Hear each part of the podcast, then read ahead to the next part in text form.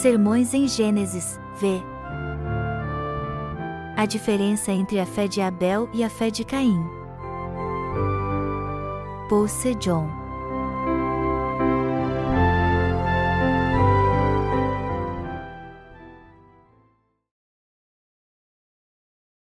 O significado espiritual da oferta dos primogênitos das ovelhas de Abel e da sua gordura.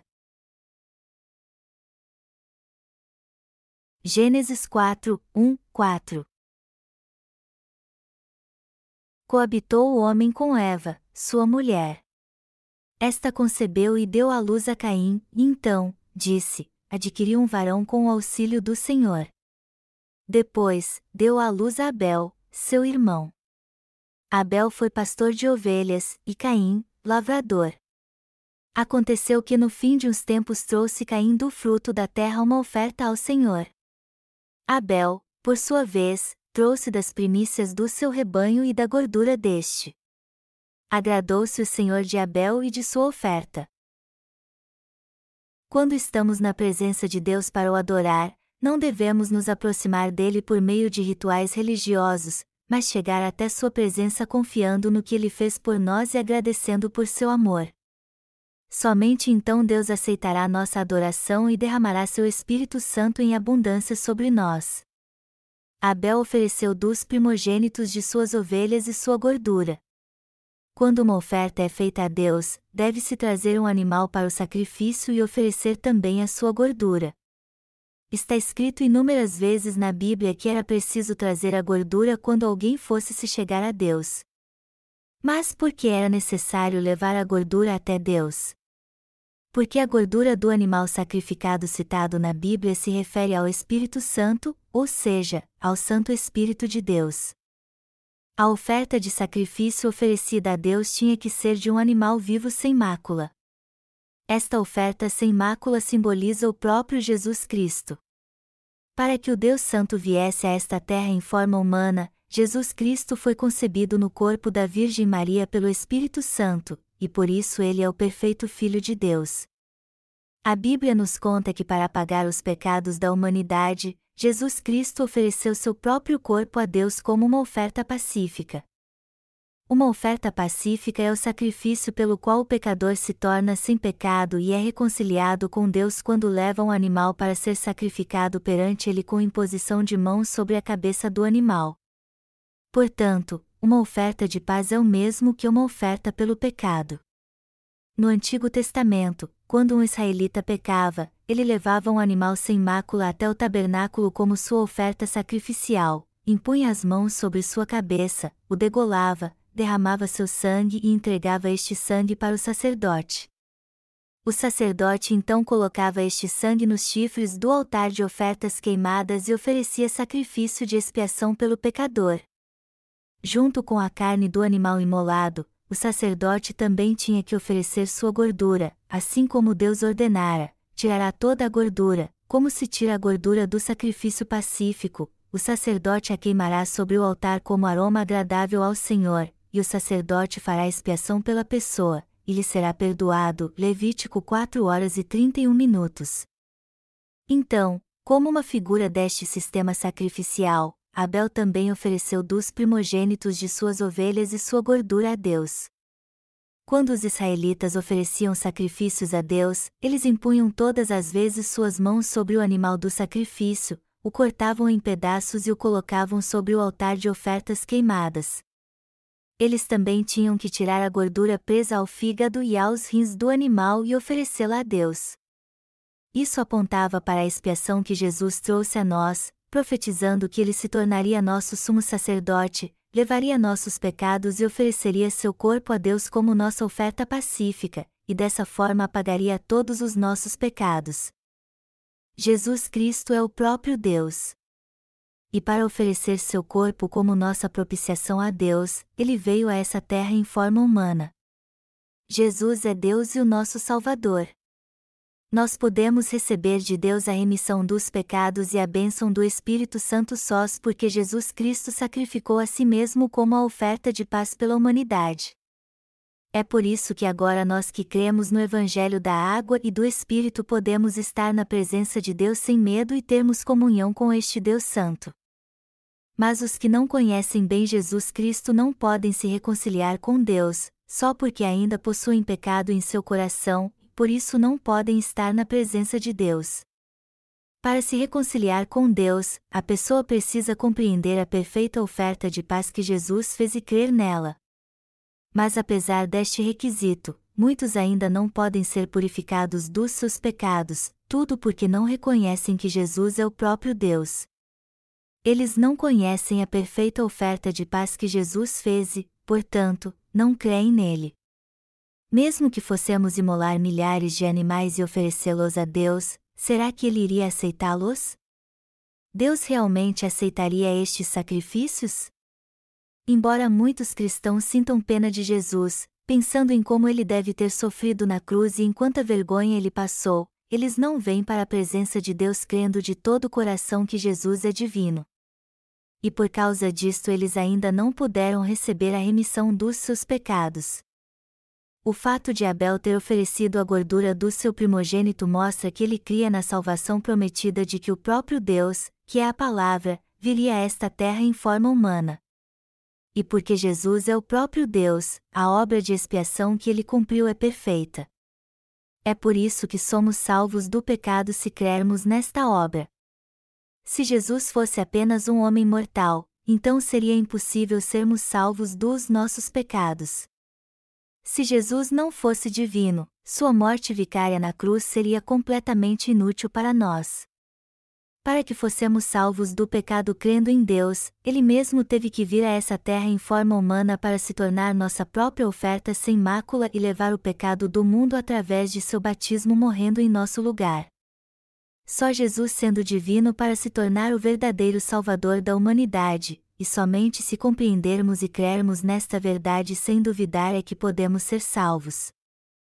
Hoje existem muitos cristãos que pensam em Jesus apenas como homem, mesmo dizendo que creem nele como seu Salvador.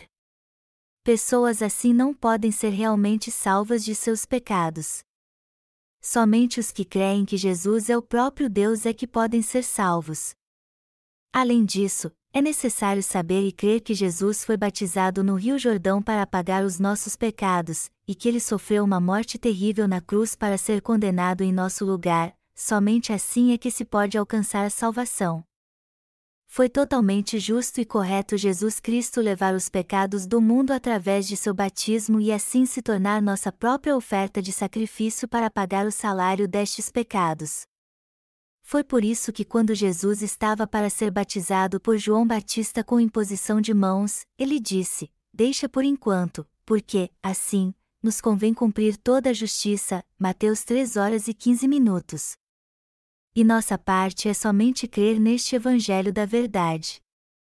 Embora todos nós merecêssemos ser amaldiçoados, a fim de apagar todos os nossos pecados, Deus tomou Jesus Cristo como nossa oferta pacífica e acabou com a nossa vergonha, maldições e sofrimento através dele. Foi dessa forma que fomos salvos. A Bíblia relata que Deus não aceitou Caim nem sua oferta porque ele ofertou o fruto da terra como oferta a Deus. Gênesis 4 horas e 5 minutos. Nesta oferta de Caim não havia sido derramado sangue para pagar por sua vida. São a água e o sangue que apagam o pecado das pessoas. Nós somos libertos de todos os nossos pecados quando cremos que Jesus é o próprio Deus e que Ele levou nossos pecados através de seu batismo e de sua morte na cruz. Deus não podia nos aceitar porque tínhamos muitos pecados. Então, para quebrar este muro de pecado que nos separava de Deus e apagar todos os nossos pecados, Deus tomou seu próprio Filho para ser nosso sacrifício sem mácula, como nossa oferta pacífica ao Pai, e ele verdadeiramente apagou todos os nossos pecados do modo mais justo. Para entendermos melhor como os nossos pecados foram purificados, precisamos examinar o sacrifício do Antigo Testamento e o sacrifício eterno no Novo Testamento mais de perto. Em primeiro lugar, em Levítico 4, 28, 31 estão descritos os sacrifícios diários oferecidos pelos israelitas no Antigo Testamento.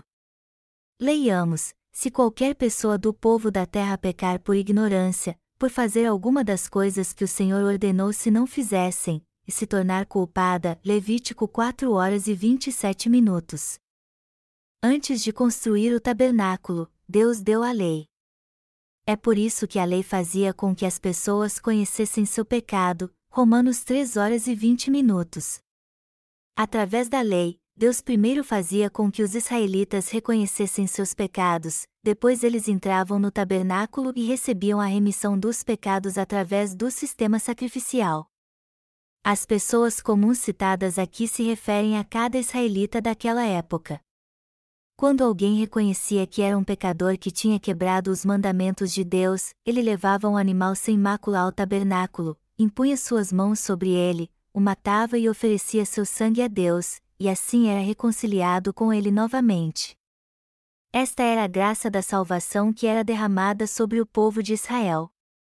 Em Levítico 4 horas e 29 minutos está escrito: E porá a mão sobre a cabeça da oferta pelo pecado e a imolará no lugar do holocausto. Esta oferta pela expiação do pecado refere-se ao animal do sacrifício que era morto no lugar do pecador.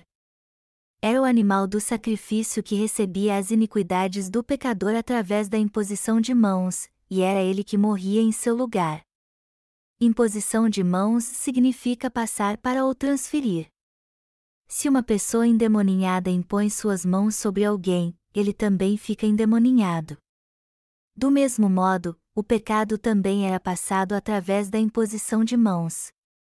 Levítico 1, 1, 4 diz que assim que para que o pecador passasse seus pecados por imposição de mãos para um novilho, ele deveria matá-lo.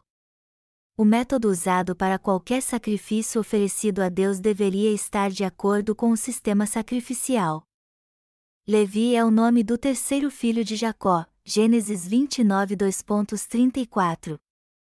O nome Levi significa se unir a Deus.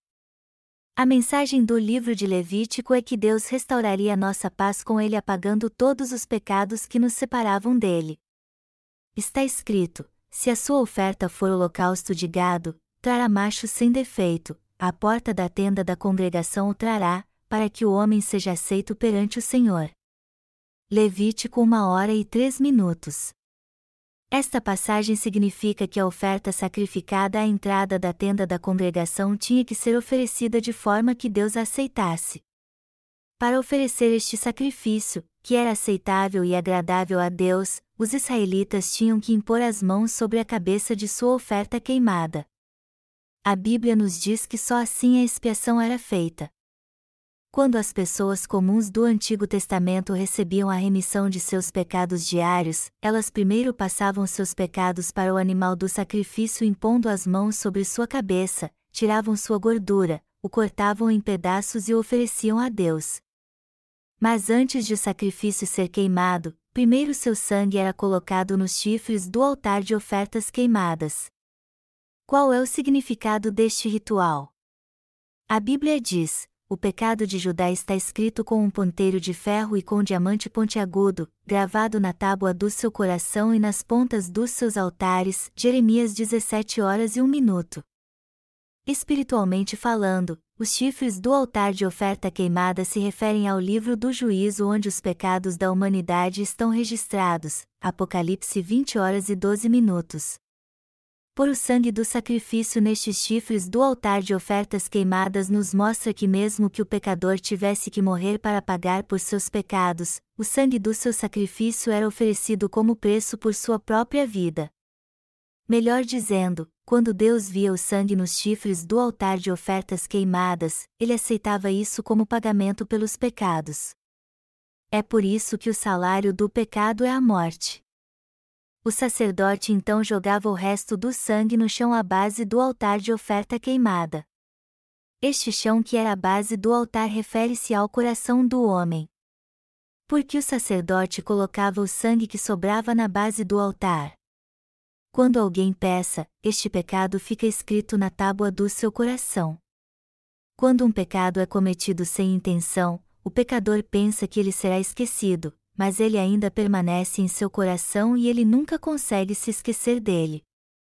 Por isso o sangue do sacrifício era colocado sobre a base do altar como um lembrete para que a consciência da pessoa ficasse purificada. Quando aquele que sacrificava via o sangue do animal sacrificado sendo colocado na base do altar, ele reconhecia que era ele que tinha que derramar seu sangue e morrer como aquele animal, então ele ia embora com um profundo sentimento de gratidão, agradecendo a Deus por aceitar o sacrifício deste animal em seu favor. Embora todos que tivessem pecado inevitavelmente merecessem morrer, por causa do amor de Deus pelo homem, ele fez com que os pecadores do Antigo Testamento se aproximassem dele para receber a remissão dos seus pecados através do sistema sacrificial, onde eles eram passados para o animal do sacrifício, o qual morria no lugar do pecador. Era por este método que as pessoas do Antigo Testamento recebiam a remissão dos pecados e podiam se aproximar de Deus. No entanto, estes sacrifícios diários eram pesados demais, já que eles tinham que ser oferecidos dia após dia. Mas se não fosse feito nenhum sacrifício por um pecado, qualquer pecado, este continuaria a se acumular no coração do pecador. Então Deus lhes deu outro modo de fazer expiação por seus pecados anuais, antes que eles caíssem em um desespero completo. Está escrito em Levítico 16, 29 e 30: Isso vos será por estatuto perpétuo. No sétimo mês, aos dez dias do mês, afligireis a vossa alma e nenhuma obra fareis, nem o natural nem o estrangeiro que peregrina entre vós. Porque, naquele dia, se fará expiação por vós, para purificar-vos, e sereis purificados de todos os vossos pecados, perante o Senhor. Como acabamos de ler, Deus decretou o décimo dia do sétimo mês como o dia da expiação. Deus estabeleceu este para ser o dia em que cada pecado seria purificado, e não somente os do povo de Israel, mas também de todos os estrangeiros que habitavam com eles. E ele também lhes disse para não fazer obra alguma neste dia. Todo ano, o décimo dia do sétimo mês era separado como o dia da expiação, quando todos os pecados anuais dos israelitas eram expiados. Os sacerdotes comuns não tomavam parte no sacrifício oferecido neste dia, pois o sumo sacerdote Arão ministrava todo o sacrifício sozinho. Para oferecer o sacrifício que faria expiação por todos os pecados anuais dos israelitas de uma única vez, Arão tinha primeiro que fazer expiação por seus próprios pecados em sua casa. Então, ele tomava um novilho sem mácula, passava os seus pecados e os pecados dos da sua casa para a cabeça do animal por imposição de mãos, o degolava, e então levava o seu sangue para o Santo dos Santos. Ele então espargia com o seu dedo o sangue sete vezes sobre a arca da aliança, que estava dentro do Santo dos Santos, isto é, sobre o propiciatório para a banda do Oriente, Levítico 16, 11, 14. Depois de fazer expiação por si mesmo e por sua casa, Arão então pegava dois bodes, levava um deles para o tabernáculo e sacrificava-o a Deus por todo o povo. Depois de impor suas mãos sobre a cabeça do bode, matá-lo e derramar seu sangue, Arão levava este sangue para o Santo dos Santos e o aspergia sete vezes diante sobre a arca da aliança, assim como tinha feito com o sangue do novilho. Qual o significado do espargir do sangue sete vezes que é mencionado no texto? Na Bíblia, o número sete significa perfeição. Melhor dizendo, o sangue do sacrifício aspergido sete vezes mostra que Deus remia completamente o pecado das pessoas. Como sinos de ouro eram presos à bainha da túnica de Arão, quando ele andava pelo tabernáculo, o som dos sinos de ouro podia ser ouvido claramente. Então, quando Arão aspergia o sangue sobre o propiciatório, o soar destes sinos de ouro também era ouvido. Fora do santuário, as pessoas aguardavam ansiosas até os sinos de ouro tocar sete vezes. O povo de Israel era remido dos seus pecados dessa forma, mas porque eles ficavam fora do tabernáculo, alguns duvidavam que seus pecados tivessem sido realmente remidos. Então, o sumo sacerdote saía do tabernáculo e oferecia outro sacrifício com o que sobrava do bode enquanto todos o observavam. Perante o povo de Israel, Arão impunha suas mãos sobre a cabeça do bode e confessava todos os seus pecados anuais. Quando ele colocava suas mãos sobre o bode, todos estes pecados passavam para ele. Com todo o povo de Israel olhando, este bode era levado para o deserto pelas mãos de um homem designado para abandoná-lo lá. Deste modo, os pecados dos israelitas eram tirados e levados para bem longe, assim como está longe o Oriente do Ocidente. Salmo 03, 12, possibilitando-os de receber a remissão de pecados. Este bode era chamado bode emissário. A palavra bode emissário significa ser enviado. Levando os pecados anuais de Israel, este bode emissário vagava no deserto árido até morrer, e assim pagava pelos pecados de Israel. Então o povo de Israel era remido dos seus pecados desta forma. Levítico 16, 21, 22. Com relação ao dia da expiação, Deus disse na Bíblia: Isso vos será por estatuto perpétuo. Levítico 16 horas e 29 minutos. Este estatuto, por outro lado, era uma figura do sacrifício eterno da expiação. Afinal de contas, como algum animal podia apagar para sempre algum pecado? O bode emissário não passava de um precursor, uma figura de Jesus. Pela imposição de mãos, nosso Deus recebeu o batismo sobre seu santo e puro corpo, e deste modo aceitou todos os nossos pecados e nos permitiu receber a remissão eterna deles. Jesus veio como o Salvador que salvaria seu povo dos seus pecados. Mateus 1 hora e 21 minutos. Quando Jesus fez 30 anos, ele iniciou seu ministério público para pagar todos os nossos pecados. Quando lemos Mateus 3 horas e 15 minutos, vemos que Jesus ordenou que João Batista o batizasse, dizendo: Deixa por enquanto, porque, assim, nos convém cumprir toda a justiça. Esse texto mostra que era correto Jesus ser batizado a fim de apagar todos os pecados do homem. Assim como Arão era o representante do povo de Israel, João Batista era o representante da humanidade. Com relação a João Batista, Jesus disse: Entre os nascidos de mulher, ninguém apareceu maior do que João Batista. Mateus 11 horas e 11 minutos. Para Jesus aceitar todos os pecados do homem, ele tinha que ser batizado por João Batista, o representante de toda a humanidade. O batismo que Jesus recebeu requeria a imposição de mãos de João Batista, no qual ele desceria as águas e voltaria novamente. A imersão de Jesus significou sua morte e sua imersão, sua ressurreição. Tanto a imposição de mãos como o batismo tinham o mesmo significado. No Antigo Testamento, os pecados eram transferidos através de imposição de mãos, enquanto que no Novo Testamento isso foi feito através do batismo de Jesus. Jesus não foi batizado só porque era humilde, mas para apagar o pecado do homem, isto é, para cumprir toda a justiça. Como Jesus aceitou os pecados do mundo todo, cada um destes pecados repousaram sobre sua cabeça. Ele não foi crucificado em seu estado pecaminoso, mas quando carregava os pecados do mundo sobre seu corpo. Está escrito: Mas ele foi traspassado pelas nossas transgressões e moído pelas nossas iniquidades. Isaías 53, 5. Foi por causa dos nossos pecados que Jesus foi ferido e moído, e foi para ser condenado por eles que ele morreu na cruz. Se Jesus tivesse morrido sem ser batizado, então sua morte teria sido inútil para nós. A oferta de Abel descrita na passagem bíblica deste capítulo é uma figura de toda a nossa salvação trazida pelo sacrifício de Jesus, que, embora não tivesse pecado, levou nossos pecados e se sacrificou a Deus como nossa oferta pacífica. Quando Jesus foi batizado, nossos pecados passaram para ele. A salvação só é alcançada quando se acredita nisso. Vamos ler João 1 hora e 29 minutos. No dia seguinte, viu João a Jesus, que vinha para ele, e disse: Eis o Cordeiro de Deus, que tira o pecado do mundo. No dia seguinte, após João Batista ter batizado Jesus, ele testificou dele dizendo: Vejam! Jesus, o Cordeiro de Deus, está tirando todos os nossos pecados. Quando João Batista passou nossos pecados para Jesus ao impor as mãos sobre sua cabeça, os pecados do nosso coração foram completamente purificados.